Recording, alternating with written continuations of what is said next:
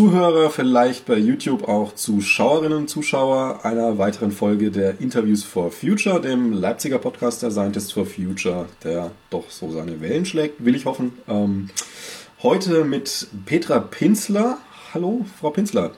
Hallo. Erstmal so zu Ihnen. Sie sind, ich habe mir so eine kleine Liste, was ich über Sie rausgefunden habe. Ähm, korrigieren Sie gerne, wenn es irgendwo nicht ganz stimmt oder tun Sie was ergänzen, wie Sie möchten. Also sind Korrespondentin ähm, der Zeit in Hauptstadtredaktion ähm, in Berlin. Mhm. Waren vormals auch in Washington tätig, äh, Hamburg, Brüssel in ähnlicher Funktion. Das genau. In Hamburg in der Zentrale, da ist ja die Hauptstadt, also da ist die Zentrale der, der Zeit. In Washington war ich dann als Korrespondentin, in Brüssel auch. Und hier bin ich jetzt, wir haben irgendwann mal die, ähm, das Hamburger Politikressort mit dem Hauptstadtressort quasi zusammengebunden. Das heißt, wir haben auch vor Corona schon viel über Videokonferenzen konferiert und haben quasi ein Großressort, das sich zwischen Hamburg und Berlin verteilt. Okay, das gerade das mit Washington finde ich ganz gut, weil ähm, gestern haben sie ja mitgekriegt, also wir haben heute den, ähm, Moment, jetzt muss ich selber gucken, den 7. Januar, also am 6. Januar gab es ja diesen Sturm aufs Parlament ähm, in den USA. Das hat mit unserem Thema heute wenig zu tun, aber es gibt tatsächlich eine Brücke, die ich später noch schlagen möchte, wo das quasi ganz, naja, zynisch gesagt, gelegen kommt. Ähm, ja, dann sind Sie aber auch äh, weiter äh, im weiteren Spektrum noch, noch tätig. Also Politik, Wirtschaft, Umwelt, Demokratie, so habe ich so als Themen ausgemacht. Ähm, aber auch, was besonders interessant ist, äh, Glücksforschung. Ich würde es mal so ein bisschen erweitern mit äh, auch was die psychische Gesundheit ausmacht des Menschen in seiner Lebenswelt, äh, emotionale Reife, diese, diese, große Potpourri. Da das hängt ja alles mit allem zusammen. Man kann das eine, finde ich, nicht ohne das andere denken. Beziehungsweise je mehr man in eine Richtung weiterdenkt, desto mehr merkt man, dass diese, diese ähm, die Art, Wissenschaft zu denken, so als Silos, dass das sowas von, ähm, von letztem Jahrhundert ist, dass man so eigentlich nicht mehr weiterkommt. Ja, genau, dass man halt eben letztlich, also Kapitalismus ist zum Beispiel ein Wirtschaftssystem und erzeugt Burnouts und Depressionen. Da sind wir dann schon wieder äh, ganz woanders als in der Wirtschaft. Ja, und andere würden sagen, es erzeugt Wohlstand und jede Menge Produkte, die man haben will. Oder das. Die Frage ist, wie wir gleich diskutieren würden, wie passt das eine zu dem anderen? Wie kriegt man genug, aber nicht so viel zu viel, wie wir es im Moment produzieren und damit ja die, die Folgen äh, produzieren, die wir im Moment überall erleben. Klimakrise, Biodiversitätskrise, ähm, die Tatsache, dass wir im Moment planetare Grenzen stoßen. Ich glaube, das ist ganz irre. Das ist, wenn ich mir so überlege, ich habe vorhin noch mal einen ganz interessanten Text über, über Freiheit und ähm, Wirtschaftssysteme und ökologische Grenzen gelesen. Und ich glaube, eines der, der ganz wichtigen Dinge, die uns in den letzten 30, 40, 50 Jahren, die, die uns eigentlich, glaube ich, ganz massiv unterscheiden von all den Generationen, die vor uns waren, ist, dass die einfach über planetare Grenzen nicht nachdenken mussten. Und deswegen ist das 30, 40, 50 Jahre klingt wahnsinnig lang, aber es ist in der Menschheitsgeschichte natürlich eine verdammt kurze Zeit. Und vieles von den Dingen, über die wir so nach, also die, vieles, woraus wir zehren, viele philosophische Wurzeln, die wir, die wir so zurückgreifen beim, beim Denken, bewusst oder unbewusst, die Prägung von Begriffen, das hat alles, glaube ich, ganz viel damit zu tun, ähm, oder die Tatsache, dass es heute nicht mehr passt, hat viel damit zu tun, dass wir früher diese planetaren Grenzen, nämlich die Endlichkeit von Welt, die Tatsache, dass wir auf einem doch irgendwie sehr begrenzten und immer begrenzteren Planeten wohnen, dass die das nicht im Kopf haben mussten. Ja, dieses ganz berühmte Bild, als die, als die Astronauten das erste Mal die Erde fotografierten, dass dadurch unser Bild von Endlichkeit das erste Mal der blaue Planet und das erste Mal als Menschheit klar geworden ist. Das ist noch nicht so lange her. Ja, auch dieses Bild, äh, wo man die Erde aus Sicht des Mondes sieht und der Mondhorizont größer ist als diese kleine Kugel, was ja auf einmal so dieses Gefühl erzeugt, hui, so groß ist das ja alles hier gar nicht. Aber da haben sie auch was Interessantes in einem anderen Interview erzählt, äh, weil wie will man es begreifen, wenn nicht auch durch, durch Erleben und Erfühlen? Ähm, sieht man ja immer wieder in verschiedensten Bereichen, dass das, was man nicht auch auf der Gefühlsebene also, oder Erlebensebene ähm, erlebt hat, sondern nur in der Theorie irgendwo gehört, dass das eine geringere Relevanz hat. Ähm, sie sind mal, also sie fliegen ja viel, das heißt, sie sind ja viel an äh, Flughäfen und haben da was gesagt, dass sie. Mal. Ich glaube, das ist in meiner Vorvergangenheit. Okay. In diesem Jahr noch gar nicht, was jetzt nicht besonders schwer ist. Im ja. letzten Jahr, wenn ich jetzt nicht ganz falsch liege, ich bin irgendwann noch mal zum Presseclub geflogen, aber ansonsten im letzten Jahr auch nicht.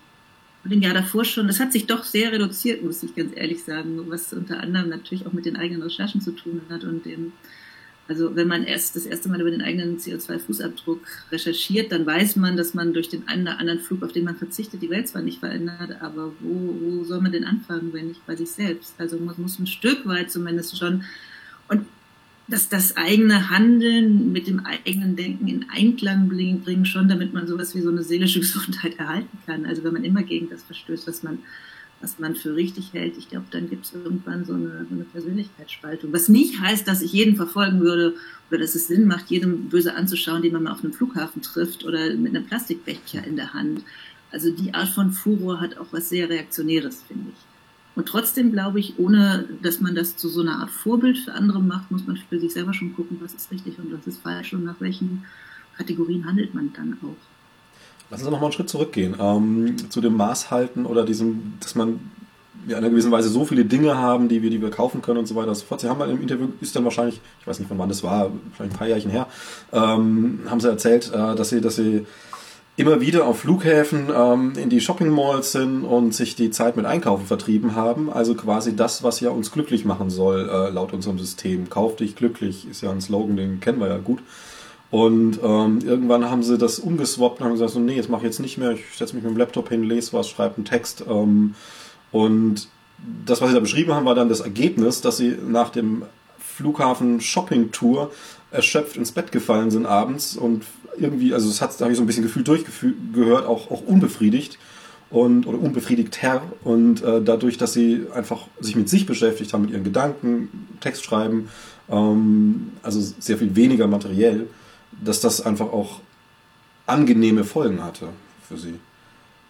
Ich glaube, das ist so immer so ein bisschen wie, naja, wie Fastfood essen oder wie, wie eine ordentliche Menge Kuchen essen. Das ist in dem Augenblick, in dem man es tut, hat das was unglaublich schnell Erleichterndes. Das fühlt sich gut an in dem Moment.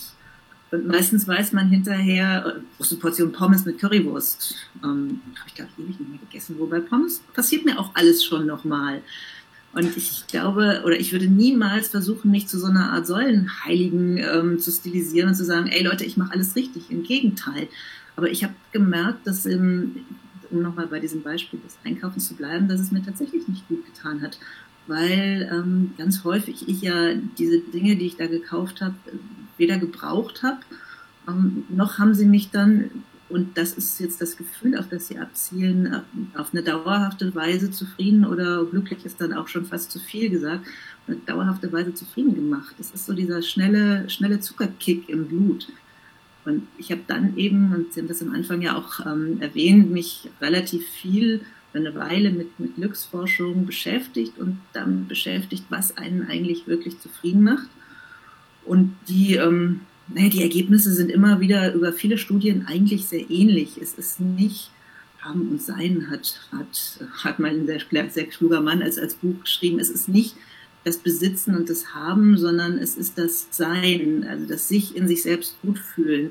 Es gibt eine ganze Menge äh, Glücksliteratur, die immer vom Flow spricht und davon, dass man für sich das finden muss, wo man sich bei sich findet. Und das, glaube ich, ist für jeden Menschen was anderes, aber es gibt schon so Dinge, die ähnlich sind. Also bei dem einen ist es das Spazierengehen, bei, dem, bei mir ist es doch oft auch das Schreiben. Ich merke, dass ich mir die Welt dadurch ähm, zu eigen machen kann, dass ich über sie nachdenke und das dann ausdrücke und das ist für mich das Schreiben. Das ist für andere Menschen vielleicht die Musik oder das Malen oder das Töpfern oder das Gärtnern. Also das Handeln. Und in den Tagen, in denen ich das geschafft habe, nicht so auf diese schnelle Droge des Kaufens, sondern auf das längerfristige Handeln zu gehen, ging es mir meistens abends besser. Und das war tatsächlich diese Erfahrung in den Zeiten, in denen ich noch viel gereist bin und auch wirklich viel auf Flughäfen gesessen habe, dass es besser war, nicht in, diese, in diesen, diesen Kaufrausch zu verfallen. Und das mit dem Kaufrausch, das nennt man ja schon aus, aus, aus allerlei Gründen so Kaufrausch, kauf dich glücklich. Das hat was Rauschhaftes. Wie wir wissen, sind die schlechten Räusche dann eben immer auch mit einem Kater verbunden und den hatte ich, glaube ich, glaube ich, zu oft. Was nicht heißt, dass ich nicht immer noch ab und zu irgendwo lang und mir schöne Dinge angucke. Ich habe nur dann irgendwann und Oder auch, auch kaufen. Recherche für dieses Buch so eine Art Technik entwickelt, dass ich, ähm, bevor ich die Dinge kaufe, mir immer noch mal über meine Motive klar werde. Denn ganz oft ist das Kaufen ja, ähm, ist das Motiv des Kaufens ja nicht, dass man was braucht, das Beispiel oder der Augenblick, in dem mir das klar geworden ist, war tatsächlich gar nicht auf einem Flughafen, sondern das war in einem, in, in, in einem Chibo-Laden. Also diese Läden, die eigentlich Kaffee verkaufen, aber ähm, naja, tatsächlich alles mögliche andere, was mit Kaffee gar nichts zu tun hat. In der Regel aber immer so Dinge, die unerwartet sind. Das heißt, man geht da rein, um sich zu überraschen und um möglicherweise mit was rauszukommen, was man vorher noch gar nicht gebraucht hatte. Und ich weiß, dass ich noch in einem dieser Läden stand und mit einer und, und eine Vase in der Hand hatte und ja, wir hatten jede Menge Vasen zu Hause. Jeder Mensch hat Vasen. Meistens passen die nicht wirklich, sind zu groß oder zu klein, aber irgendwie hat man Vasen. Und ich, in dem Augenblick habe ich darüber nachgedacht, ob ich diese Vase kaufen will. Und an dem Tag war es, glaube ich, einfach Langeweile.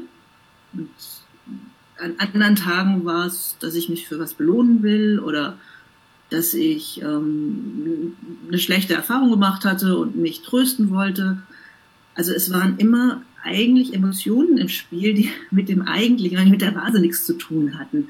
Das heißt, die Vase war eigentlich ein Surrogat für was komplett anderes. Und wenn man sich darüber klar wird, warum man eigentlich die meisten Dinge kauft und dass das mit originären Bedürfnissen ganz, ganz wenig zu tun hat, dann ist man schon ein ganzes Stück weiter. Ich glaube, viele Leute, das vielleicht noch als letzten Punkt, in dieser sehr speziellen Zeit haben das während Corona oder während des Corona-Lockdowns auch erfahren. Nicht, dass der in jeder Hinsicht eine positive Erfahrung war. Für viele Menschen ist das eine sehr negative Erfahrung. Aber ich glaube, eins eint uns schon, wir stellen doch alle fest, wie viel der Zeit, die wir in den Stadtzentren verbringen, wir das Kaufen ausschließlich als Freizeitbeschäftigung betreiben.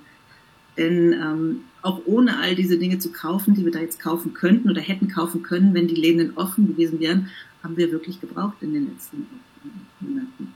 Und ich glaube, da kommen wir dann schon tatsächlich auch an die Fundamente dieses Systems, in dem wir im Moment leben, die es für uns oder die uns allen klar macht, warum das auch so schwer zu verändern ist. Weil eben, um ein kleines Beispiel zu nennen, wir in die Städte gehen und in den Städten uns oft gar nichts anderes mehr geboten wird, als einzukaufen. Also die Stadt als ein Zentrum, wo Bürger hingehen, um andere Bürger zu treffen, wo man sich möglicherweise auch hinsetzen kann, ohne gleich zu konsumieren, die Funktion haben Städte inzwischen in vielen Teilen ähm, der Republik doch immer mehr verloren. Am meisten noch haben sie das verloren, wenn man gar nicht mehr in die Stadt gehen kann, sondern in die Shopping Mall geht, wo man ja nur noch Konsument oder Konsumentin ist und nicht mehr Bürger. Da gibt es eine Hausordnung, da darf man oft nicht demonstrieren, da darf man viele andere Dinge nicht. Da gibt es keine Bänke, auf die man sich einfach setzen kann. Also wir werden reduziert auf die, auf unsere Funktion als Konsumentin und die Funktion, die wir, oder das, was wir auch sonst noch sind, nämlich Bürgerinnen, Bürger, das kommt ganz schön zu kurz. Ja, Jetzt habe ich ganz lange geredet. Habe ich die Frage beantwortet? Äh, unter anderem auch, ja. Sie haben ja so auch so vier, fünf, vier, fünf weitere Türen für weitere Fragen gehen. Jetzt überlege ich, welche ich greife oder durch welche ich gehe. Äh, aber eine Sache, die vielleicht, glaube ich, auch ganz wenigen Leuten bewusst ist, ähm, das, was Sie da beschrieben haben, dieser Stadtkern, kein Verkehr, kein Autoverkehr, aber Shopping ohne Ende Gut, man kann auch noch Essen kaufen und sich hinsetzen, das Essen, aber es letztlich auch kaufen. Ähm, ich persönlich, ich kenne einige Städte, jetzt gerade in Deutschland, also mal darauf reduziert, aber ich kenne keine Stadt, wo es in diesem, diesem City Center einen, einen Spielplatz gibt. ist mir noch nirgends auf. Das, wo, wo doch eigentlich völlig klar ist, irgendwie, also man, man, man hebt die Kinder ja mal so hoch. Man sieht es natürlich jetzt auch wieder, Corona ist ja für vieles ein gutes Beispiel, eine Blaupause auch dafür, dass man schnell mal 9 Milliarden für die Lufthansa hat, die dann doch ihre Mitarbeiter rausschmeißt, aber ähm, eine Lüftungsanlage, ja, ach, die Schulen kriegen das ja schon hin, so. Aber es wird natürlich immer groß geredet. Ähm, Gut, bevor ich jetzt auch noch 15.000 Türen aufmache. Ich habe ich drüber nachgedacht, dass der wertvollste, die wertvollsten Grundstücke in den Städten eigentlich, wenn nicht zufällig da irgendwo in der Mitte ein Park ist, wie in Berlin der Tiergarten, mhm. eigentlich für den Konsum. Es gibt noch das Rathaus, aber ansonsten sind es Konsumzonen und keine Spielzonen. Genau, das äh, und, und halt noch Parkzonen direkt drumherum natürlich, mhm. damit man möglichst nah dran kommt. Ist ja auch, äh, hatte ich in einem anderen Interview interessanterweise in Japan anders. Also in Japan, da kommt man mit dem äh, mit den öffentlichen direkt an den äh, Stadtkern. Bei uns muss man meistens nochmal über einen Stadtring drüber laufen oder solche Geschichten, wo dann nochmal fünf Spuren Autos fahren. Ähm, aber gut, das, das ist ja beispielhaft unterschiedlich. Äh, noch, auch, ich würde jetzt trotzdem noch ein paar Meter zurückgehen. Ähm, hat sich unsere Gesellschaft vielleicht tatsächlich einerseits verlaufen, ähm, wenn sie versucht, also das, was Sie beschreiben über sich selbst, ist ja schon dieses, Sie konsumieren schon auch mal was, ähm, Sie konsumieren bewusst, Sie kaufen sich auch mal irgendein sag ich mal ganz blöd gesagt, Kleinkram, den sie nicht brauchen, aber der halt schön ist, mache ich auch, kommt vor. Ähm, aber sie kompensieren nicht durch, durch Shopping. Irgendwo, mir geht's schlecht, ich muss jetzt irgendwie eine halbe Stunde Amazon leer kaufen oder sowas. Ähm, unsere Gesellschaft ist genau darauf gemünzt, also ist in diese Richtung gelaufen, dass wir, wir haben ja kaum noch, also wie man auch in den Städten sieht, kaum noch die Möglichkeit zu sagen, oh, ich gehe jetzt mal raus, ich gehe jetzt mal in die, in die Mitte unserer Idee von Gesellschaft, also zum Beispiel in den Stadtkern, und fühle mich dort wohl. Ähm, dazu kommt, kennen Sie vielleicht auch von sich, dass Sie da mal drauf reingefallen sind, wie wahrscheinlich jeder Mensch, dass die Werbung und die, die verkaufen möchten, ja auch ganz gezielt verführen. Also die wissen ja, welche Trigger sie anspielen möchten. Allein die SUV-Werbung. Kein SUV in München fährt irgendwie durch Gebirge mit spritzendem Schlamm, aber die Werbung zeigt es natürlich, weil sie weiß, dass das was triggert. Ähm, ist man da, sind wir da zu weit gegangen einfach als Gesellschaft oder werden wir gelockt? Ich würde das erstmal den, den, den Produzenten und den Leuten, die irgendwas verkaufen wollen, gar nicht zum Vorwurf machen. Das ist, ist, ist deren Job, dass sie einem das schön denken. Da, wo wir als Gesellschaft versagt haben, ist, dass wir ähm, uns Parteien und Politiker wählen, die dem Ganzen Grenzen setzen. Und die Grenzen, die sind doch inzwischen relativ klar. Da kommen wir zum Anfang unseres Gesprächs zurück. Wenn wir davon oder wenn wir annehmen ähm, oder wir wissen alle, es gibt planetare Grenzen. Wir wissen über die Klimakrise in Deutschland zumindest gibt es nur noch wenige, die sagen, ähm, das ist alles nur eine Erfindung von irgendwie ein paar Verrückten, sondern das ist, äh, glaube ich, ins Bewusstsein von vielen eingedrungen, dass wir da wirklich ein Problem haben. Und dass wir, äh, dass die Arten aussterben, ist, glaube ich, auch bei vielen Leuten angekommen. So, wenn das die, der Ausgangspunkt ist und der nächste Schritt dann ist, wir sind Teil dieses, dieses biologischen Systems, wir sind Teil dieses Planeten, dieser Gaia, und wenn wir Teil dieses Ganzen sind, dann brauchen wir das, um zu überleben. Wenn wir das aber brauchen, um zu überleben, dann müssen wir uns entsprechend verhalten als Gesellschaft. Dann müssen wir, und ähm, da kommt dann das bisher doch sehr, ähm, sehr linear verlaufende ökonomische Denken uns gar nicht zu Hilfe, dann müssen wir über diese Welt nachdenken und Teil wie, darüber nachdenken, wie wir sie erhalten können. Bis jetzt war es so, dass wir ähm, gedacht haben, wir produzieren was und je mehr wir produzieren, desto mehr Wohlstand produzieren wir. Und was wir aber gemacht haben, ist, dass wir diese Welt genommen haben und man sich das fast vorstellen kann, wir, wir haben sie auf so ein Fließband gelegt. Wir haben den Anfang genommen, die Rohstoffe, haben dann was daraus produziert, haben das konsumiert und am Ende steht der Müll. Also das ist was sehr Lineares. Und das Ganze haben wir uns auch noch dann linear vorgestellt als Wachstum, als eine Kurve, die immer weiter nach oben geht. Unser Wohlstand wächst, unser Glück wächst, unser Einkommen wächst, alles wird immer mehr. Das richtige Bild, was aber ähm, Ökonomen, die Ökologie mitdenken, im Kopf haben, ist das Bild eines Planeten. Da sind wir wieder bei, diesem, bei dieser Kugel, die man aus dem Weltall sehen kann. Dieser Planet ist begrenzt. Und die planetaren Grenzen sind das, in dem sich unser Wirtschaftssystem bewegen muss. Wir können nur so viel wirtschaften als Teil dieses Systems, dass wir dieses System nicht sprengen. Das heißt, wir müssen entweder eine Wirtschaft entwickeln, die zirkular funktioniert, also wo wir die Rohstoffe entnehmen und sie dann am Ende wieder zurückgeben, ein bisschen äh, gleich wie, wie Natur funktioniert. Wenn man sich den Jahreszyklus anschaut, also etwas, ähm, ein Samen wird in die Erde gelegt, er wächst, wir ernten und es geht zurück zur Erde und dann beginnt der Kreislauf auf, aufs Neue. Das ist eine der utopischen Ideen, die Stück weit bei manchen Bereichen anfängt zu funktionieren, aber wo wir tatsächlich am Anfang stehen, weil viele Produkte sind ja gar nicht auseinandernehmbar und wiederverwertbar.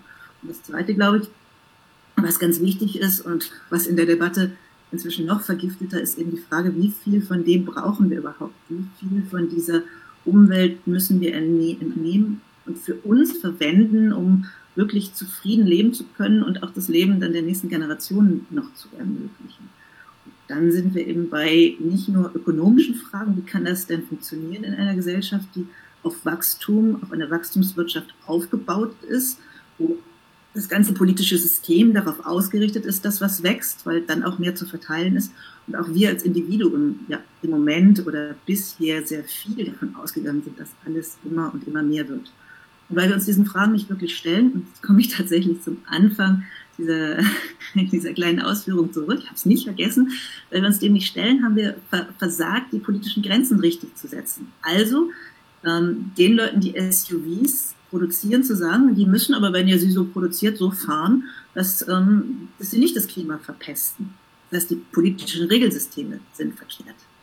SUV ist ja ein super Beispiel, weil ähm, wir haben ja Peak Car erreicht schon vor dem SUV und dann äh, hatten wir aber noch keine SUVs. Das heißt, man, man hat das sehr schlau geswappt und hat gesagt, okay, wir erzeugen ein Bedürfnis, wo wir einen super krassen Mangel haben. Also in Deutschland hatten wir, als die ersten SUVs aufkamen, einen riesigen Mangel an solchen Riesenkarren.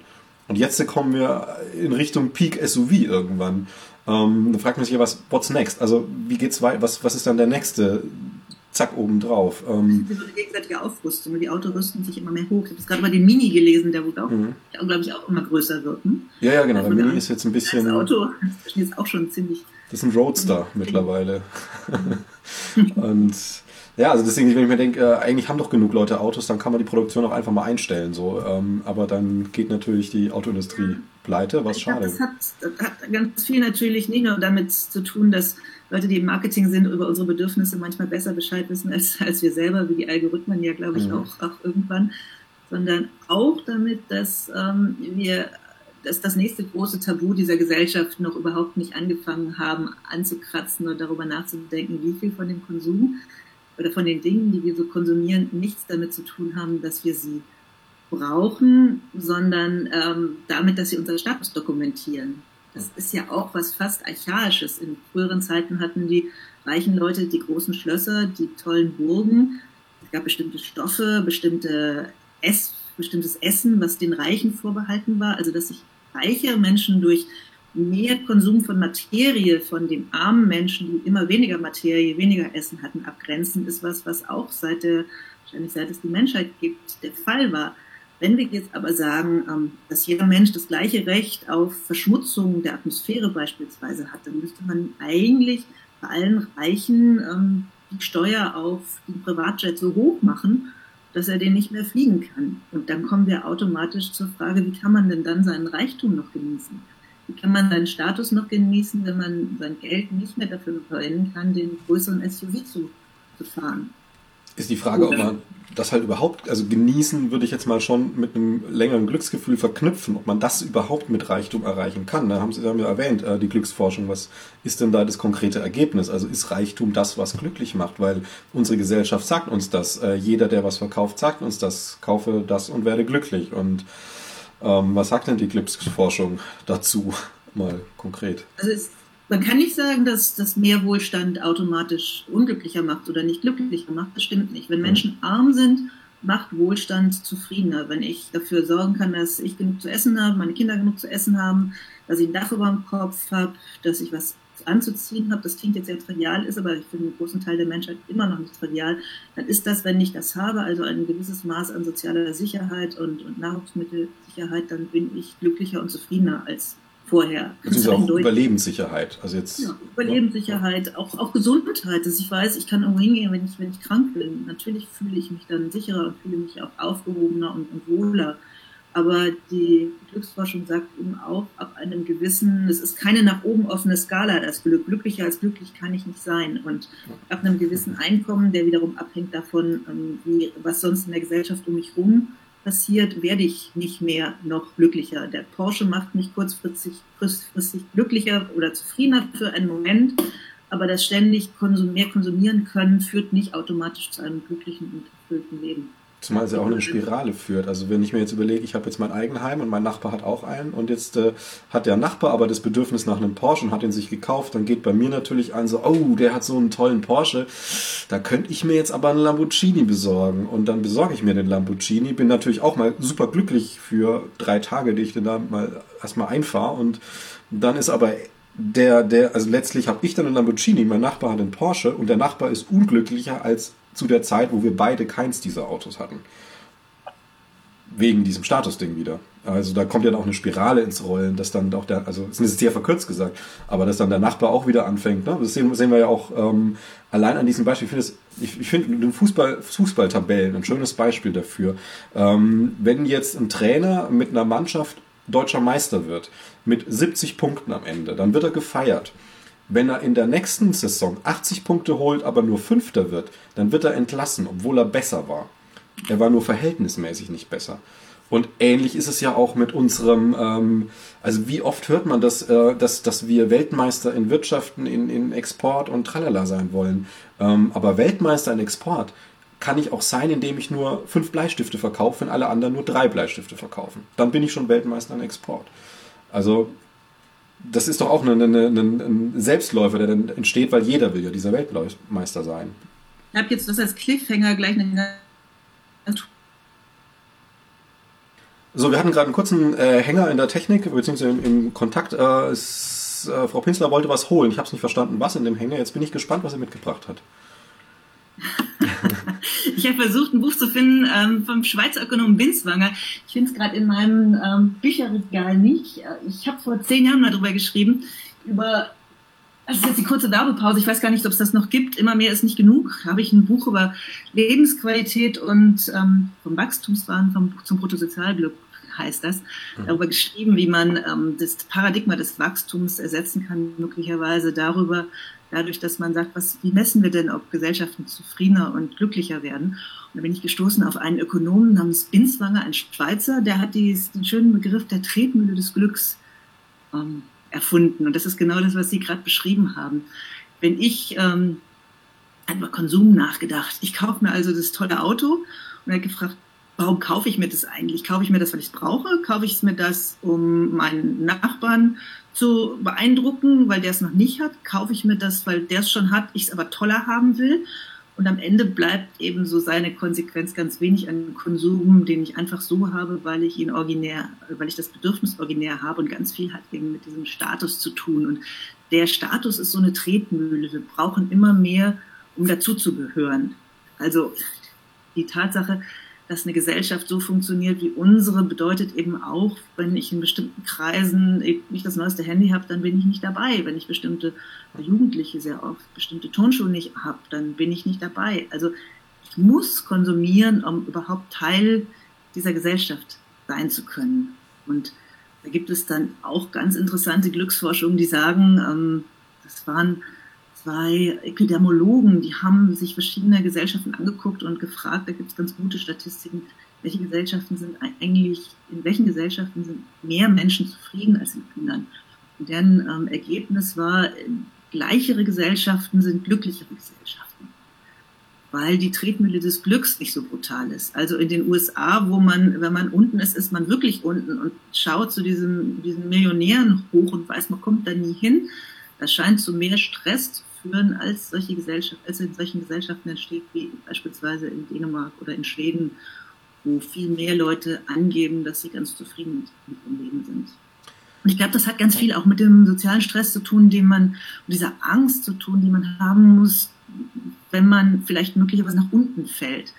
Sie haben am Anfang erzählt, ich war Korrespondentin in den USA und da war es tatsächlich so, ich war da in der Zeit, in der der Wirtschaftsaufschwung nach oben ging und unsere Nachbarn in dem Augenblick, in dem ihr Haus mehr bewertet wurde, also besser bewertet wurde, gleich einen neuen Kredit aufgenommen haben, um die Küche zu renovieren. Die wussten aber auch, wenn sie ihren Job verlieren, dann werden sie ganz schnell das Haus aufgeben müssen, dann werden sie ihre Kinder aus der Schule in, dieser, in diesem Mittelklasseviertel rausnehmen müssen, dann ist ihre Krankenversicherung weg. Das heißt, das Dabeibleiben in dieser Gesellschaft macht einem schon einen ziemlichen Stress und die, die Angst vor dem Runterfallen ist ungleich viel größer als in, beispielsweise in Dänemark. Jetzt in Corona-Zeiten können wir das ja ziemlich deutlich sehen, wenn man sich da diese, diese zarren Schlangen von Menschen anschaut, die im Essen anstehen müssen, in einem der reichsten Länder der Welt, dann merkt man, glaube ich, schon, dass in dem System einiges, einiges doch im Argen ist. Ja, gerade USA, das ist ja so ein bisschen das Kapitalismus im Endstadium. Ähm, das erinnert mich noch an was, das ich auch Vielleicht kann es ein bisschen sortieren. Ich habe das irgendwo im Hinterkopf, also auf jeden Fall mal gelesen, gehört, äh, das äh, gab es wohl eine Forschung, ich will mich da jetzt nicht ganz festnageln, ähm, dass man geschaut hat, okay, wie fühlt sich das für jemanden, der in dem Stadium ähm, Leiharbeiter, Hilfsarbeiter ist und ihm droht die Arbeitslosigkeit, welche Angst kommt da auf? Und was, also was für eine Angst ist die und wie tief ist die? Ähm, und das war wohl eine Todesangst, die sehr tiefgreifend war. Und die gleiche Frage bei einem Milliardär, der an diese Grenze kommt, dass er unter die Milliardärsschicht fällt, also nur noch seine 700 Millionen hat. Ähm, die gleiche Angst und die gleiche Intensität, eine, eine Angst Todesangst letztlich. Also ähm, ich meine, das ein bisschen, ein bisschen darauf ähm, zurückführen zu können, also nicht ausschließlich, aber durchaus ein Faktor, dass wir als Menschen halt, ähm, naja, also diese Gesellschaft, in der wir leben, das ist nicht das, wo der Homo sapiens reingewachsen ist. Der ist in eine, in eine Steppe reingewachsen, wo wir als eine Gruppe rumziehen und nicht irgendwie sagen, okay, wenn ich hier rausfalle, gehe ich halt da rein, sondern eine Gruppe. Und wenn ich aus der rausfalle, das ist nun mal ein Todesurteil. Also wenn ich jetzt äh, vor 150.000 Jahren durch die Steppe ziehe und meine Gruppe sagt mir, hey, ich wollte mal nicht mehr, tschüss, ja, dann werde ich verhungern, erfrieren oder vom Säbelzahntiger gefressen. Ähm, und dass das da also durchaus ich, triggert. Ich kenne tatsächlich eine andere, die sich auch beschäftigt hat mit äh, Millionären und Milliardären. Ich glaube, so ab 500 Millionen aufwärts in den USA. Die ist schon etwas älter, aber die haben auch gefragt, wann sie eigentlich Angst haben und sich unsicher fühlen. Und die bestätigt das, was Sie gerade gesagt haben. Da war die Angst, ähm, die, oder sehr häufig war die Aussage, ging so in die Richtung, naja, wenn ich dann nicht nur 500 Millionen, sondern eine Milliarde habe, dann bin ich endlich sicher.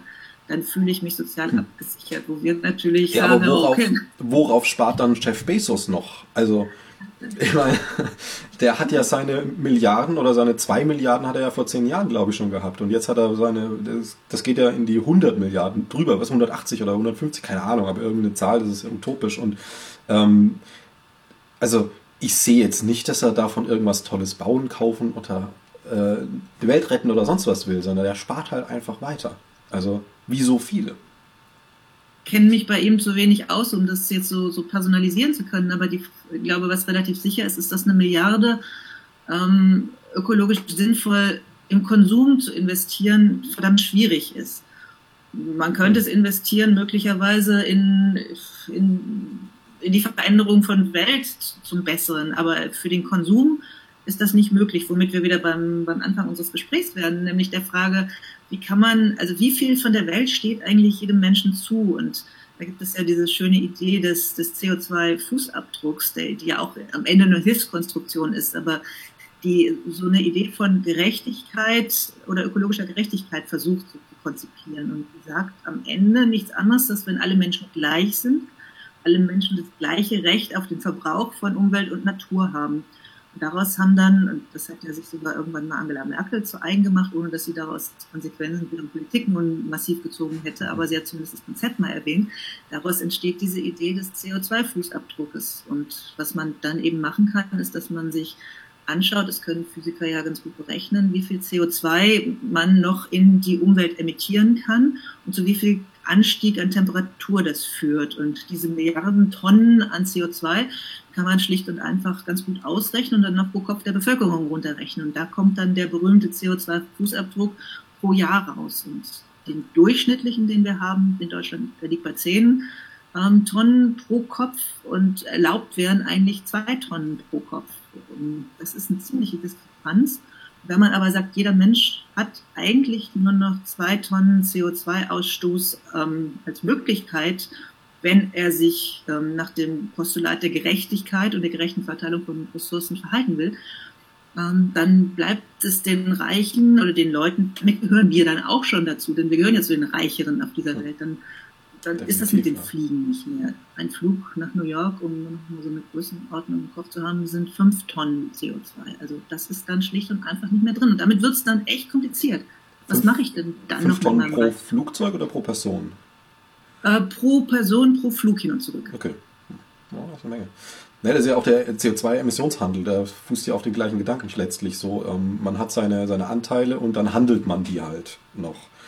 Das ist ja im Kern ein ähnlicher Gedanke als wie dieser Abdruck, nur dass man das dann halt verschiebt. Das heißt, Sie haben zwei Tonnen frei, ich habe zwei Tonnen frei, jetzt hätte ich gern drei Tonnen. Ähm, was können, kann ich Ihnen geben, dass Sie mir eine Tonne abgeben? Das ist übrigens eine ganz interessante Debatte, die im Moment ja auch in der, in der Klimabewegung wieder stattfindet. Also wenn man sich nochmal ein bisschen in die Geschichte der, der, ähm, der, der Umwelt, der Klimaabkommen ähm, rein vertieft, dann weiß man, dass in Kyoto, also bei dem ersten großen Klimaabkommen, es noch so war, dass dahinter die Idee steckte, die erste, die, die reichen Länder, die emittieren zu viel und die Armen dürfen noch mehr emittieren und die reichen Länder können den Armen quasi die Emissionsrechte abkaufen.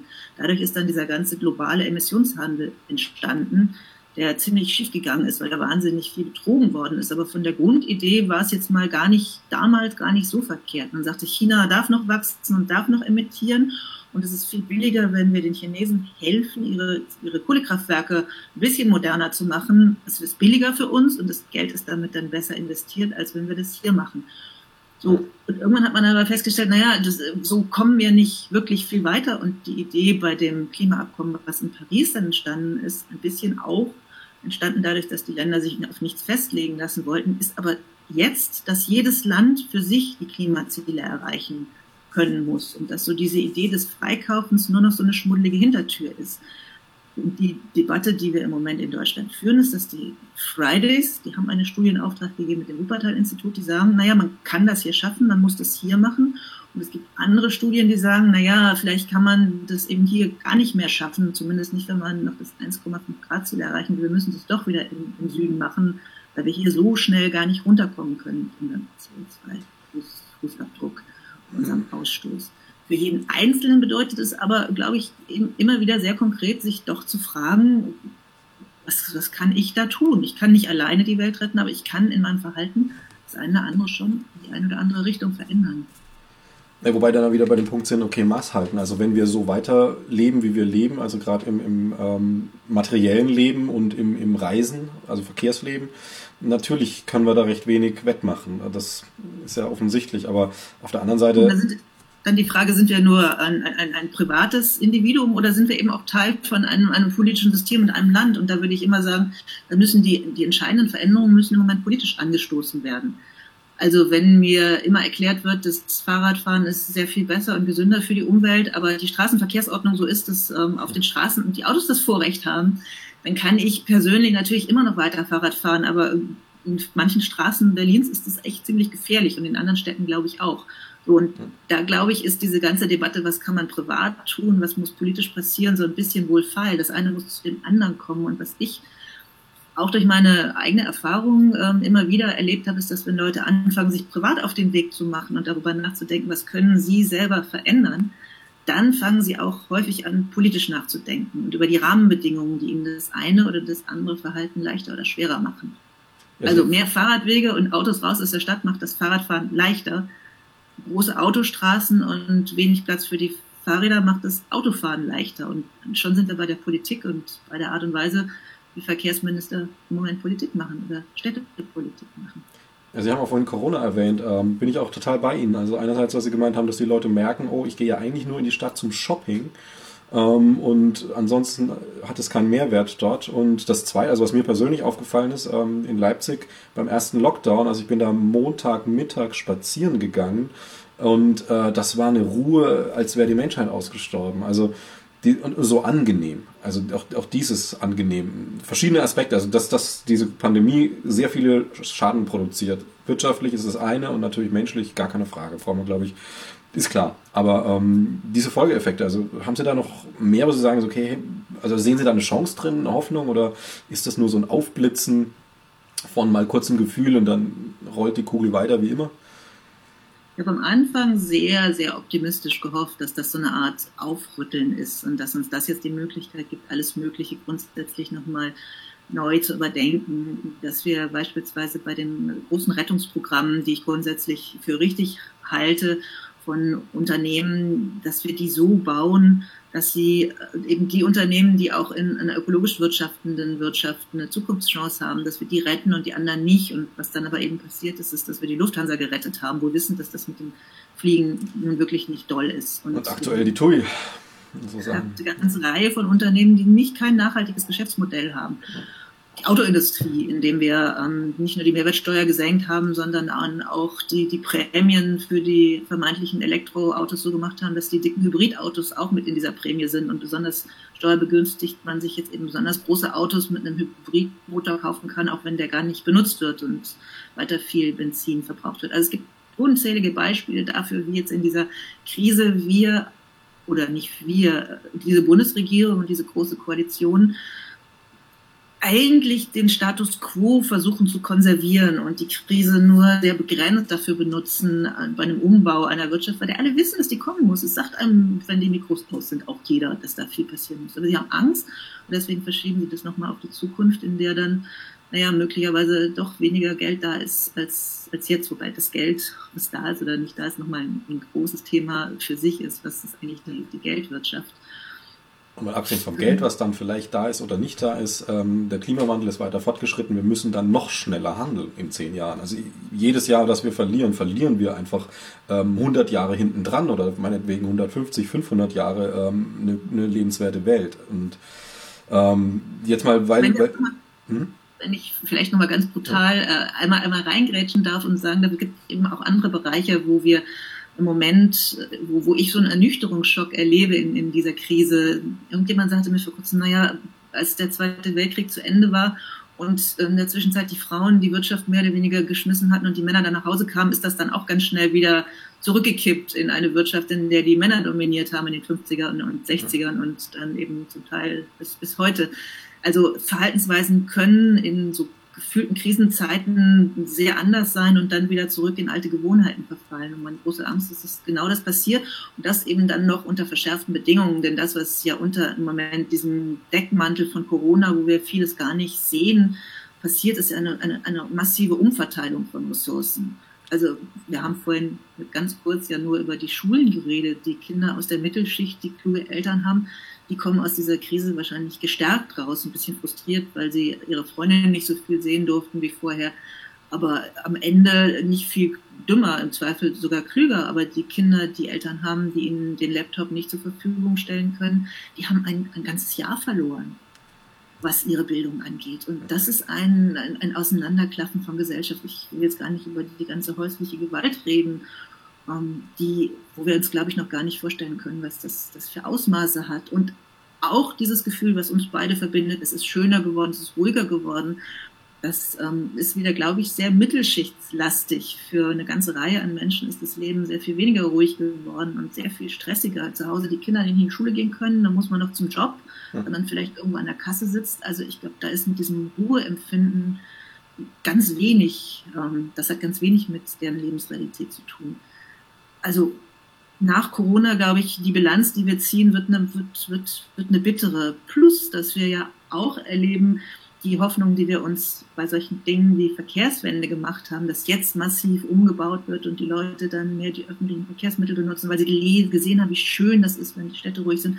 Im Moment ähm, toppen die Autoverkäufe von, von diesem Monat immer die des letzten Monats noch mehr. Das heißt, die Leute kaufen die blöde Autos weil es ihnen erstens mal steuervergünstigt möglich gemacht wird, weil sie Angst haben vor dem Virus.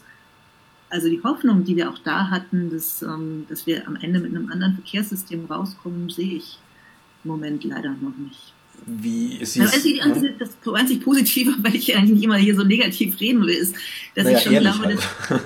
dass, dass viele Leute fühlen und spüren. Also die Umfragen, die ich kenne, sagen, dass die meisten Wähler der meisten Parteien inzwischen die Klimakrise begriffen haben und auch wollen, dass ihre Partei dazu äußert und damit umgeht.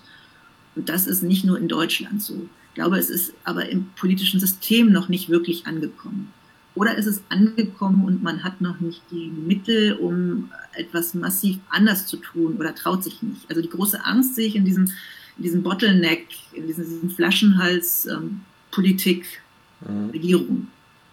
Aber dieser Flaschenhalspolitik ist halt, ähm, dass Sie ja in der Presse beruflich tätig sind, ähm, muss ich da mal drauf eingehen, ist ja auch durchaus von, also Presse kann Meinung bilden ähm, und Meinungen können, können Mehrheiten erzeugen und Mehrheiten können die Politik deutlich beschleunigen hier und da.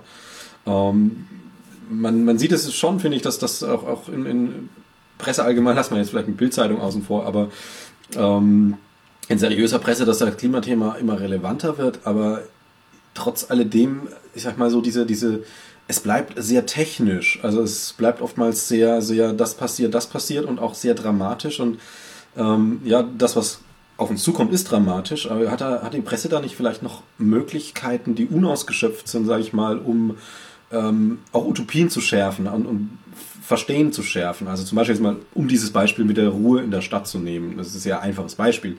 Ähm, aber wenn das mal als, ähm, jetzt in Ihrem Beispiel bei der Zeit, als, als Titelartikel ähm, in einer, in einer Ausgabe erscheint, dann wird es wahrscheinlich schon noch mal ein paar Leute mehr erreichen, die diesen Gedanken spüren, ohne dass sie sich dessen bewusst sind. Oder in ähnlichen. Also das muss jetzt nicht Corona-Klima sein, aber halt ähm, auch Utopien schaffen. Also dieses, man liest halt immer, wie schlimm und schrecklich und wenn das nicht passiert, dann geht das unter und so weiter und hier bricht der Eisberg ab und, und hier stirbt diese Art aus, was ja alles schlimm ist und passiert. Aber das treibt die Leute halt eher in die Defensive. So, wie kann man die Leute dann in die Offensive bringen, dass sie sagen, okay, ich habe da ein Ziel, das mir gefällt, da will ich hin. Also eine Geschichte, die ich im, letzten Jahr geschrieben habe, das war im letzten, das war aber schon in Corona, im letzten Herbst, die ähm, wahnsinnig viel gelesen worden ist, hat sich einfach der Frage gestellt, hat Frage gestellt, ob die autofreie Stadt möglich ist. Das war am Ende eine, eine Klimageschichte und eine Umweltgeschichte, ohne einmal das Wort Klima oder Umwelt ähm, in den Mund zu nehmen.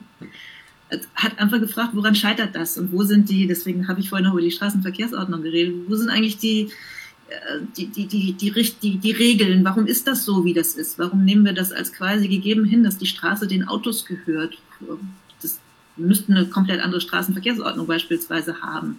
Warum denken wir den Verkehr nicht, wie sie das in Holland tun, von den Schwächsten zu den Stärkeren? In Holland ist es beispielsweise so, wenn ein Auto einen Fußgänger überfährt, muss im Zweifel der Autofahrer erstmal beweisen, dass er im Recht war und nicht der Fußgänger, der wie in Deutschland dann möglicherweise seinen Fuß auf die Straße setzt. Also die ganze Rechtsprechung ist umgedreht. Und es gibt noch viele andere Aspekte und das haben sehr viele Leute sehr viel, sehr gerne gelesen, weil das genau das getan hat, was Sie gerade gesagt haben. Es hat so einen, so einen, so einen Denkraum geöffnet. Hey, was, was, was muss denn da passieren? Warum ist das eigentlich so unmöglich? ist ja noch gar nicht so, wenn man sich die lange, hunderte von Jahre alte Geschichte der Städte anguckt, dass die vor allem von Autos befahren wurden. Das war ja ganz lange ganz anders in Städten. Da gab es einfach keine Autos. Ja. Dass es Automobile gibt, ist ja ein relativ junge, junger Teil der Menschheitsgeschichte. Da lässt sich natürlich auch wieder zurückdrängen, wenn man will. Und ein Nebenaspekt, den ich da damals auch recherchiert hatte, der kam in dem Stück in der Zeitung gar nicht vor, das habe ich dann in einer Online-Kolumne geschrieben, ist die Tatsache, dass wir, ähm, wenn wir vom Schwächeren ausdenken, wir möglicherweise auch noch eine, eine Geschlechterkomponente bei der Frage haben, wie mit Verkehr umge umgegangen wird. Die großen, dicken Autos werden von Männern gefahren. Große, dicke Autos braucht man große Parkplätze und große Straßen. Männer fahren lange Strecken, deswegen brauchen sie Autobahnen. Es ist alles ein bisschen klischeehaft, aber so tendenziell stimmt es von der Empirie her. Frauen fahren eher kürzere Wege, ähm, bringen tendenziell immer noch mehr die Kinder zur Schule. Das heißt, sie bräuchten größere Bürgersteige. Kinder brauchen sowieso viel mehr Bürgersteige. Also wenn man dran denkt, wer braucht was in der Stadt, dann sieht man, dass eine Stadt männlich dominiert ist. Jetzt wird es wirklich interessant. Die Städte, die ganz massiv umbauen, Paris hat radikal umgeschwenkt mit einer sozialistischen Bürgermeisterin, die auch wiedergewählt worden ist. Sie haben viele Fahrradwege geschaffen. Barcelona macht das. Und es gibt eine Reihe andere Städte, die von Bürgermeisterinnen regiert werden, die jetzt umsteuern. Und schon hat man nicht nur eine Utopie, sondern man hat eine reale Utopie, die am Ende auch eine Klimautopie ist, weil da wird weniger CO2 ausgestoßen und eine ökologische Utopie, weil vielleicht mehr Bäume gepflanzt werden können, da wo bisher Parkplätze sind. Und sagt nicht ein einziges Mal Ökologie und Klima. Und ich glaube, das ist das, was ähm, guter Journalismus kann und können sollte. Er, muss das mitdenken, muss aber nicht immer oben drüber über alles Klima, ähm, den Klimastempel machen oder vielleicht noch schlimmer EEG draufschreiben, also mhm. Erneuerbares Energiengesetz, was so ziemlich das unfaszinierendste ist, was es gibt und trotzdem ist es ja. wichtig. Ja. Stimmt, das ist ein guter Ansatz. Ich meine, wenn Klima drüber steht, es gibt halt auch Leute, die interessieren sich vielleicht für, für Stadtthemen, aber wenn Klima wollen sie schon gar nicht mehr hören. So, das ist ja genauso wie man jetzt auch in irgendwelchen, sag ich mal, äh, beispielsweise Facebook ähm, unter Kom Kommentarlisten dann irgendwie so, ach, Corona, ich kann es nicht mehr hören, oh, Corona, ich kann es nicht mehr hören. Ne? Also diese Triggerworte dann. Ähm, das das mit, den, mit den Frauen in, den, in der Regierung, in, in Städten, wo das passiert, das bringt mich zu einem Gedanken, ähm, mit dem habe ich mir schon öfters mal die Finger verbrannt. ich, ähm, würden jetzt aber trotzdem gerne noch mal, noch mal äußern, äh, weil ich da schon eine Analogie sehe. Also wir haben eine, haben eine männlich dominierte Welt seit ähm, sehr, sehr langer Zeit. Also unsere ganze Kulturgeschichte, ich will jetzt nicht zu weit, aber nehmen wir mal das Jahr Null so als, als Schnittpunkt. Ähm, unsere Kulturgeschichte ist männlich dominiert. Ähm, und wir kennen, also wir kennen dieses, auch wenn es ein bisschen flapsig ist, dieses Männer begreifen nicht, wie Frauen denken. Das ist alles so kompliziert und so wirr und ähm, na, also der Mann unterdrückt die Frau halt auch sehr lange schon. So in ihrer Freiheit einfach zu wirken, zu sein, zu wachsen als Mensch und so weiter und so fort. Ähm, dazu kommt dieser männliche Gott, der ja, äh, der, das erste Gebot ist ja ein bisschen länger als nur dieser eine Satz. Ähm, ich muss auch pausen, dass ich es nicht so komplex aufbaue jetzt. Ähm, also machen lass mal das erste Gebot mal weg. Wir asphaltieren diesen Planeten, diese Erde und die Natur, also nicht umsonst heißt es, ist es die Mutter Natur. Ähm, die unberührte Natur ist das Lebensspendende. Und die Frau ist nun mal bei Mann und Frau auch die Lebensspendende. Der Mann ist da nur so ein Hilfstool. Das braucht man, um da ein bisschen Samen rein, aber ansonsten der Rest macht die Frau. Ähm, und ich sehe da eine Analogie, die will ich jetzt gar nicht so zu eng schnallen, aber durchaus auch bedenkenswert. Ähm, dass, also auch Fridays for Future ist eine sehr weiblich dominierte Bewegung, nicht nur Greta Thunberg, sondern auch in der Masse. Ähm, dass tatsächlich hier was zusammenhängt mit diesem, diesem der Mann äh, vers versucht die Welt zu unterwerfen, versucht die Natur zu unterwerfen und aber auch die Frau zu unterwerfen. Also nicht deckungsgleich, aber eben Verknüpfungspunkte da sind. Habe ich mir jetzt wieder die Finger verbrannt oder? Ich würde einfach sagen, da bin ich nicht wirklich kompetent. Da gibt es eine Menge, Menge Frauen und Männer, die sich über genau diese Fragen, glaube ich, viel mehr Gedanken gemacht haben. Das heißt ja immer, Journalisten können über alles klug reden, aber nicht länger als drei Minuten. Ich schöpfe meine drei Minuten jetzt, jetzt da gar nicht aus. Weiß ich nicht, muss ich mich auch vortasten. Ich lese im Moment gerade nicht nur ein Buch von ähm, einer wunderbaren Frau, die einfach mal sich die Statistiken angeguckt hat und festgestellt hat, dass äh, das große Problem, ähm, eines der großen Probleme in dieser ganzen, äh, ganzen Gender-Debatte oder der Debatte zwischen Männern und Frauen und was da eigentlich schiefgegangen ist, anguckt, sagt, na, das Hauptproblem ist, dass der Mann sich als absolut setzt und alles andere ist eine Abweichung, die Frau also auch. Die hat ganz wunderbare Beispiele bis hin zu Skeletten, zu einem Skelett, das gefunden worden ist, das so ähm, das Kriegerwaffen mit dabei hatte und wo die, ähm, die Archäologen dann ganz lange es war völlig klar, es ist ein weibliches Skelett. Das sah man am Beckenboden, aber die dann am Ende sogar argumentiert haben, naja, wahrscheinlich sei der Beckenbodenknochen vertauscht worden. Das kann ja nur ein männlicher Krieger sein. Also die Idee, dass es eine mhm. weibliche Kriegerin gewesen sein kann, war ihnen völlig abhold. Ähm, deswegen würde ich mit meinem Vorantasten sagen, das Problem ist, dass ähm, der Mann die Norm und alles andere die Abweichung ist, dass das eins der, der Denkprobleme ist. Und das aber das politische Problem, und jetzt habe ich es gerade hier gefunden, das ist ein anderes Buch, was ich gerade lese, über politische Männlichkeit. Das ist bei Surkamp erschienen. Das heißt, wie Incels, Fundamentalisten und Autoritäre für das Patriarchat mobil machen. Das ist wunderbar geschrieben und erklärt, wie diese dieses verletzte Patriarchat ähm, sich jetzt repolitisiert. Weil ich meine, ganz ehrlich, man muss ja sagen, das, was in den letzten 20 Jahren passiert ist, ist für, eine, für einen Teil von weißen Männern doch eine Beleidigung ihres Seins. Das ist ja das, was wir im Moment in, in den USA und dann schließt sich was der Bogen unseres Gespräches erleben. Die Entthronung des, des weißen Mannes und die Tatsache, dass er möglicherweise mit einer Frau, vielleicht sogar noch mit einer schwarzen Frau um, um den Job, Job konkurriert, ist echt ein Problem für ihn und ist auch nicht einfach zu verknusen und ähm, ist auch, glaube ich, dann schwer, ähm, wenn man, das ist ähm, eines der großen, großen Fehler, die wohl die Demokraten auch in ihren Wahlkämpfen gemacht hat, wenn, wenn man eine Gesellschaft betrachtet als eine, wo nur die was wert sind, die nach oben kommen und der und ein Teil der weißen Männer ihre guten Jobs im Mittleren Westen, in der Autoindustrie, in der Stahlindustrie verloren haben und sehen, wie Eliten auf sie runtergucken und sie nur noch dann akzeptieren, wenn sie es nach oben schaffen. Sie schaffen es aber nicht mehr nach oben.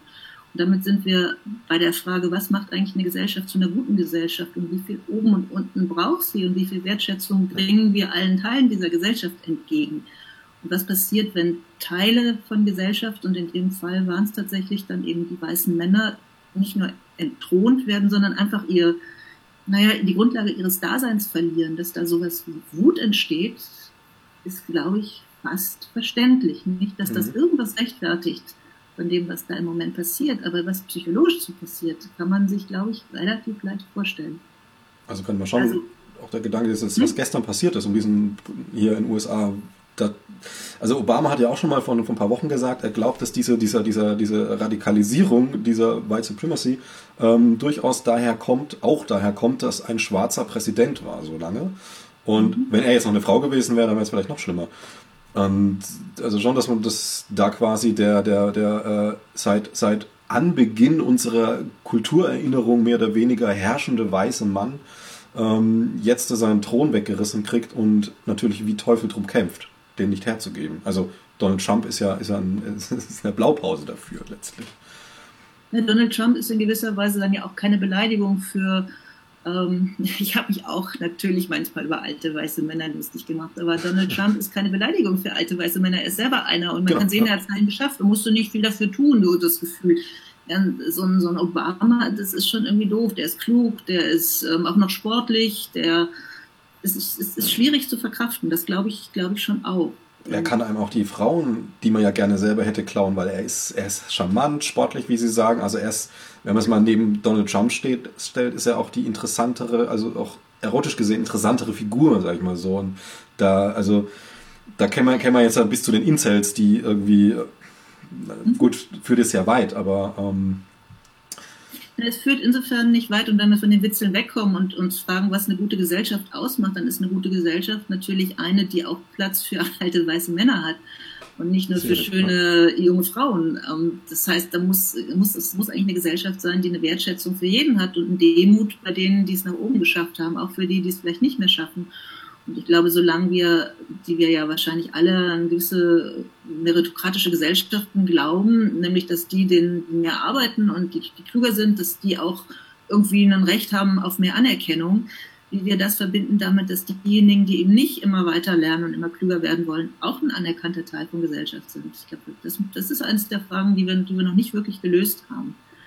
Die Debatte in Deutschland ein bisschen, als es um die Wertschätzung für, für die Pflegekräfte ging, wo uns plötzlich dann in der Corona-Krise auffiel, hallo, hallo, das sind ja nicht nur irgendwelche halb ausgebildeten Leute, die kranke Menschen von einer Seite des Bettes auf die andere wuchten, sondern das ist ein fundamentaler Teil unserer Gesellschaft, dass Menschen andere Menschen pflegen. Und offensichtlich haben wir die bisher nicht so gewertschätzt. Und da reicht eben dann auch nicht ein bisschen Applaus, sondern da muss, müssen ganz andere Einkommen, müssten eigentlich ganz andere Einkommen gezahlt werden in guten und, und gerechten Gesellschaften. Oder zynisch gesagt, da muss man schon mal Lavendel schenken, wie sie es in Mainz gemacht haben. Aber gut. Ähm, also man, mir kommt da so eine Metapher hoch, die kann man vielleicht, ich weiß nicht, ob die abschließend das ganz schön beschreibt, ähm, diese weil beides drin ist, sowohl das ökologisch als jetzt das, was wir jetzt hatten mit männlich-weiblich und, und, der Herrschaft über diese Welt. Also der Mann ist das Auto und die Frau ist das Fahrrad. Sollten wir vielleicht nicht alle mal aufs Fahrrad setzen? Also auch von diesem, also dass man, Über das Bild muss ich noch ein bisschen nachdenken. Das Fahrrad habe ich noch nicht gesehen. Also weniger von der Funktionsweise, sondern einfach von, von, von wie es akzeptiert ist. Also das Auto kann überall, das, das, das strumpft einfach weiter, ne? wie, wie der Mann das halt eigentlich will, soll und, und ähm, die Frau erkämpft sich ihre Räume und, und wird oft mal auch einfach umgefahren. So.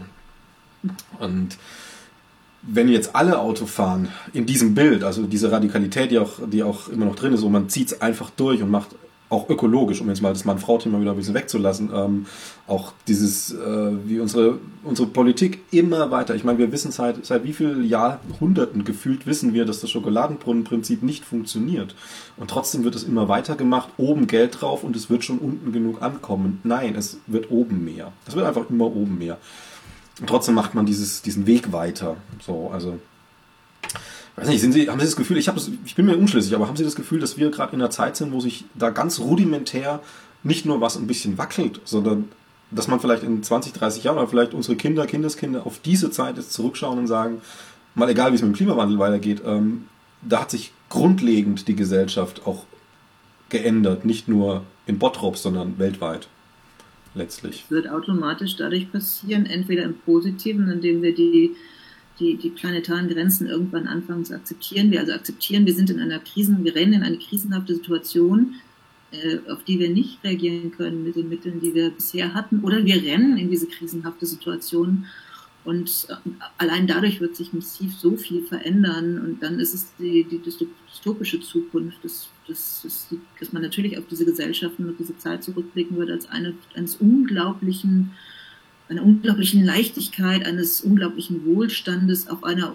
gleichzeitig auf einer unglaublichen Zukunftsvergessenheit. Ich fand das ganz interessant, als ich um, über Weihnachten reingeguckt habe bei Netflix und gesehen habe, welche, welcher Film da, da trendet. Dann war es einer, der heißt Midnight Sky, wo die letzte, ähm, die letzte Hoffnung, also die, der Plot ist relativ einfach erzählt, die Erde ist vergiftet, die Luft ist vergiftet gerade ähm, am, am Pol kann noch ein Wissenschaftler überleben und ähm, er hat dann Funkkontakt zu einem Raumschiff, was von einer anderen Welt zurückkommt und herausgefunden hat, dass dieser andere Planet sich eignet zur Ansiedlung von Menschen. der im letzten Augenblick dann den, der Crew dieses Raumschiffs noch hochsignalisiert, landet hier nicht, hier stirbt alles, fliegt zurück und dann fliegt dieses Raumschiff mit einem schwarzen Mann, einer weißen Frau, die schwanger ist, zurück zu dieser anderen Welt und die, die, die, die Erzählung ist eigentlich die, diese Menschheit hat es verkackt und nur auf einem anderen Planeten kann es mit Adam und Eva wieder neu anfangen und die müssen es das nächste Mal besser machen. Das ist das, was sich die meisten Leute oder viele Leute in Deutschland auf Netflix angeguckt haben um, die Weihnachtszeit. Und das wiederum führt mich schon zu dem Gedanken, warum können wir uns eigentlich unsere Welt, es gibt jetzt nicht andere Hollywood-Filme, die ähnlich funktionieren, warum können wir uns unsere Welt immer nur oder so gut als Dystopien vorstellen? Und wenn wir sie als Utopien denken, dann sind es meistens so technische Utopien, dass wir, ich weiß nicht, welche Raumschiffe entwickeln und sonst wohin fliegen aber es gibt ganz wenig im Moment Leute, die über soziale Utopien nachdenken, also die darüber nachdenken, wie können sich unsere Gesellschaften denn so verändern, dass wir gut miteinander leben. Vielleicht ist es einfach langweilig, vielleicht gucke ich nicht in die richtigen Filmdatenbanken rein, aber ich habe das Gefühl, also, es fehlt ein bisschen die Kraft zum es gab, es gab eine Analogie. Ähm, es gibt, äh, ich weiß nicht, ich habe vergessen, wie äh, Greenland heißt der Film. Ähm, in der mhm. Phase, als die Kinos wieder offen hatten, der, der das ist eigentlich so, so, ein, so ein kleines Budget, so neben der ohne Pandemie wäre der irgendwo so ein bisschen mitgelaufen. Der ist unglaublich durch die Decke gegangen und da ist die Geschichte, dass ähm, ein Asteroidenhagel auf die Erde niedergeht und der Mann seine Frau rettet quasi auf dem Weg zu ähm, Bunkern in Grönland, wo man das überleben kann. Und es endet auch quasi damit, dass dann halt die Erde komplett platt ist und ähm, also es ist fast die gleiche Geschichte letztlich. Äh, die, die Bunkertüren gehen wieder auf und die Überlebenden in Bunkern ähm, sehen zwar eine zerstörte Erde, aber es fliegen irgendwie ein paar Vögel wieder rum. Also es ist zwar auf dem Planeten hier, aber letztlich ist es die gleiche Idee. Es geht alles kaputt, alles vor die Hunde und ein, ein Neubeginn ähm, dahinter kommt dann irgendwann. Ähm, bei dem Beispiel, was ich erzählt habe, kam mir auch der Gedanke, entweder es könnte man doppelt deuten. Also einerseits ähm, als, als Realitätsflucht, ja, wir werden einen neuen Planeten besiedeln, total irrsinnig, also faktisch Quatsch. Oder als Metapher für ähm, dieser Planet, der vor die Hunde geht, ist diese Gesellschaft und wir können eine neue schaffen. Also die, die Welt auf der wir sind, äh, sozial, gesellschaftlich, wirtschaftlich neu besiedeln. So. Es gibt im Journalismus die Idee des konstruktiven Journalismus. Das heißt nicht das klassische, wir berichten, wenn irgendwo es brennt, knallt, zischt oder irgendwas schief geht, sondern mhm. wir schreiben auch über, über positive Geschichten. Die, die sind manchmal ziemlich schwer zu schreiben, weil die irgendwie langweiliger sind. Aber vielleicht müssen wir alle tatsächlich glaube, mehr nach diesen positiven Geschichten suchen. Weil das, was nicht gedacht ist, ähm, kann auch nicht entstehen. Und wenn wir immer nur Dystopien denken, wie sollen dann Utopien verwirklicht werden können? Gut, wenn man sich jetzt Raumschiff Enterprise anschaut, was eine ganz klare Utopie ist und immenser Welterfolg, äh, es ist möglich. Es war eine andere Zeit, okay, also ähm, das ist jetzt nicht in dieser Situation gerade, aber das hat ja, das ist ja ein Welterfolg über Jahrzehnte hinweg. Die Total gerne, bin ich großer Fan, war eines der ersten Filme, die ich jemals geguckt habe und damals voller Angst, ähm, weil mein Vater das immer gesehen hat und ich als Kind immer die Hälfte zu gruselig fand und dann in die Küche zu meiner Mutter bin. Und jetzt gucke ich es wieder gerne. Mhm. Es ist natürlich ein total technisches Ding. Also die leben ja in, gut, da gibt es jetzt zwischen schwule, schwule Paare und es ist auch die, die, die, die Kapitänin oder die Chefin kann auch mal eine, eine Frau sein inzwischen. Mhm. Ähm, also es ist schon eine buntere Gesellschaft in diesem Raumschiff. Oder ein Schwarzer auf der Station. Genau, all das ist irgendwie okay und auch ein Alien darf mit dabei sein. Das ist alles, alles erlaubt. Ähm, aber es ist, bleibt so ein bisschen blutleer, wenn es um die Frage geht, ähm, wie leben die eigentlich wirklich miteinander. Und es ist immer noch auch sehr hierarchisch, eine bestimmt und dann tun die. Gut, klar. Das ja, Frau Pinsler, ich glaube, da könnte man jetzt noch irgendwie eine. Flasche Wein auspacken und über Star Trek. einige schon über Star Trek und äh, wie das so zusammenhängt reden. Ähm, ich gucke gerade mal, ob ich noch eine Frage habe, die mir noch auf dem Herzen liegt und sehen. Ähm, aber ich glaube eigentlich jetzt, ja gut, also vielleicht noch erwähnenswert ist natürlich dieses Ding, also das Problem auch wieder, was wir jetzt gerade besprochen haben, auch letztlich das auf die Presse wieder gemünzt, dass die schlechten Nachrichten in der Regel ja die guten Nachrichten sind und ähm, auch das Aufpeitschen, sage ich mal, mehr Interesse erzeugt als das Wogenglätten. So. Und da wär's, könnte man vielleicht als, ich weiß nicht, als Hintergedanke jetzt mal offen lassen, dass wie kann man das Spielchen drehen, wie kann man was erzeugen, was, was Aufmerksamkeit erzeugt, aber eben positive Wirkung hat und nicht dieses naja, also die Bildzeitung, sage ich mal, ist nicht umsonst erfolgreich ähm, als Negativbeispiel gesehen.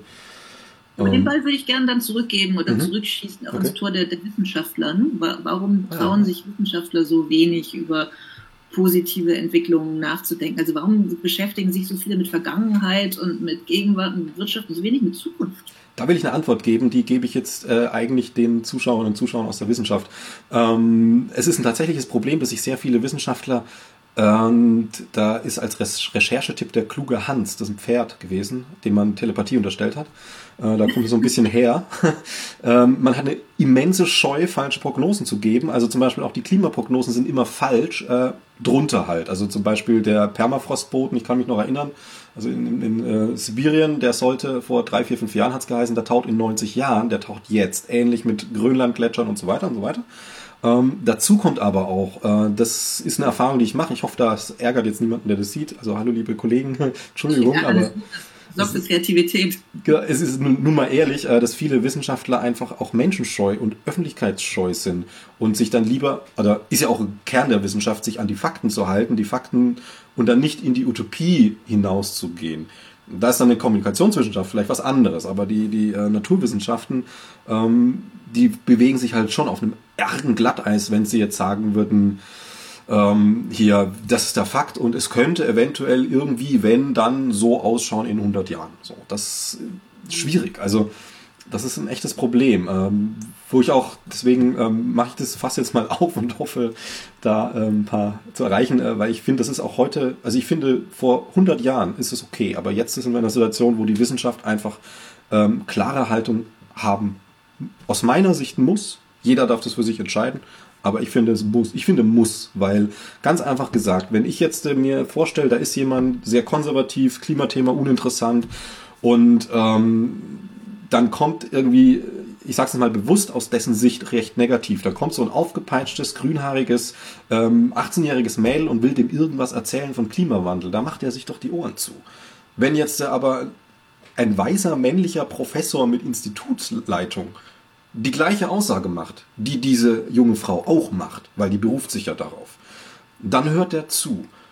Und das finde ich ist, glaube ich, was, was in der Wissenschaft noch nicht so ganz angekommen ist, dass diese, diese, dieser Faktor ähm, immens viel Wert hat und immens wichtig ist. Dass man sieht es auch in der Corona-Krise, es geht natürlich pendelt so ein bisschen. Es gibt auch Leute, die lehnen Wissenschaft ab, aber es ist nicht die Masse. Und wenn, wenn diese Deutlichkeit, mit der meinetwegen in Drosten äh, spricht zu Corona, wenn diese Deutlichkeit auch die Klimawissenschaft, um es mal ein bisschen einfach zu sagen, ähm, auf die Kette kriegen würde.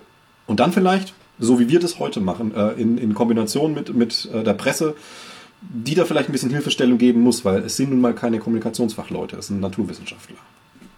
Da könnte ich jetzt ja, auch noch sehr weit gehen. Das, den Ball noch ein, ein bisschen weiter spielen, wenn wir mhm. jetzt schon bei dem Aufrufen sind, dass wer was tun soll, wenn nicht wir beide sind, dann ähm, würde ich das gern auch noch an die, an die Sozialwissenschaftler weitergeben. Ich glaube, auch die mhm. haben eine Pflicht, weil wenn wir uns immer fragen, warum passiert das denn alles nicht? Wir wissen um die Klimakrise und warum ist das denn nicht umsetzbar, die kleinen und großen, wo hakt's denn? Dann glaube ich, ist da im Moment auch so eine Bringschuld von, von Sozialwissenschaften, die einem erklären, wo sind denn die Mechanismen, wo hakt's denn? Warum macht denn diese Regierung nicht schneller? Warum machen die Städte nicht schneller? Warum, was sind die Dinge für die Ökonomen, wo es in der Wirtschaft hakt? Also uns zu helfen, von jetzt in zehn Jahren, welche Schritte man denn, denn gehen müsste, wo man, was man beschleunigen könnte, wo man hingucken sollte, damit die Veränderung in, in die richtige Richtung geht. Also wer da eine Idee hat, immer mir schreiben. Und auch, wie Sie am Anfang ja, um da nochmal den Bogen zurückzuschlagen, schön erzählt haben, diese, dieses Beispiel mit, mit dem Einkaufen, das man gar nicht braucht.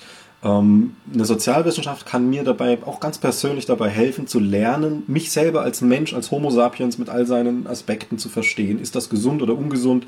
Ist es gesund, jeden Tag Fleisch zu essen, körperlich? Und ist es gesund, wenn ich Stress habe, shoppen zu gehen, psychisch? Und dann letztlich zufriedener zu sein, Maß zu halten und ähm, in einer Welt zu leben, die halt das aushält, wie wir leben, letztlich. Kant hat gesagt, Freiheit ist auch seine Vernunft, seinen Verstand benutzen zu können. und dabei hilft. Ja, da, das, was immer weniger wird. Man, man kann, also das finde ich auch total gruselig. Man kann theoretisch in einer Wohnung geboren werden in dieser Wohnung ernährt werden, äh, solange man noch Kind ist, diese Wohnung nie verlassen und dann gehen die Eltern raus und man bleibt sein Leben in dieser Wohnung, arbeitet über einen Laptop und bestellt sich selbst Essen und alles nach Hause. Also man, man kann ein komplettes Menschenleben, meinetwegen 80 Jahre lang, in einer Wohnung verbringen. Ähm, also ist ein bisschen eine klaustrophobische Vorstellung gerade, muss ich Ja, sagen. klar. Aber einer der ersten, ersten großen ähm, Bestseller ist tatsächlich so entstanden von Sebastian Münster, der hat die Kosmographia geschrieben. Das war quasi Okay. die erste große Weltschau. Bald nach der Bibel gedruckt worden und war ein echter Bestseller. Der schrieb, schrieb zusammen, was man so aus der Welt weiß. Das, ähm, der ist fast nie aus seiner Mönchsklause rausgekommen. Der mit dem, auf den alten ähm, Mhm. Geldscheinen sieht man den noch, der Mann mit der Haube. Ah ja, okay, okay. Ich habe ähm, äh, auf Ma- D-Mark-Scheine noch, oder? Ja, genau. Ja. Das ist schon ein bisschen länger her. Also Ja, ja, ja. Also ich, ich kann mich noch erinnern in D-Mark, so ist nicht. Das ist die Hälfte meines Lebens quasi mit D-Mark verbracht, aber nicht die ganze Hälfte davon mitbekommen. Aber, na gut, ähm, Sie haben jetzt auch nicht ewig Zeit, ne? wir haben schon 20 nach 5. Also, Okay, wir können es gerne noch mal fortsetzen. Dann machen wir es ein anderes Mal. machen wir einfach noch ein anderes Mal weiter, genau. Und wenn Sie jetzt noch so ein Abschiedsstatement für, für den Slot haben, gerne. Also was mir nach Sebastian Münster, Kant und dem Aufruf an die Sozialwissenschaften noch fehlt, ähm, ist mir gerade entfallen. Das liefere ich dann gerne noch mal nach. Mir hat Spaß gemacht. Wer noch eine Idee hat und Okay. findet, dass wir uns haben, bitte immer schreiben. Genau, dann würde ich vielleicht als Abschluss sagen, okay, dann führen wir es weiter und ähm, wer hier was aufgegriffen hat und gerne uns in den Mund legen würde oder in den Kopf legen würde, kann auch, kann Ihnen oder kann mir schreiben und dann haben wir das auf dem Schirm fürs nächste Mal. Wunderbar. Das ist eine schöne Sache. Ja, Frau Pinsler, danke ich Ihnen erstmal herzlich und wünsche einen schönen äh, Restabend. Ebenso. Ciao. Tschüss.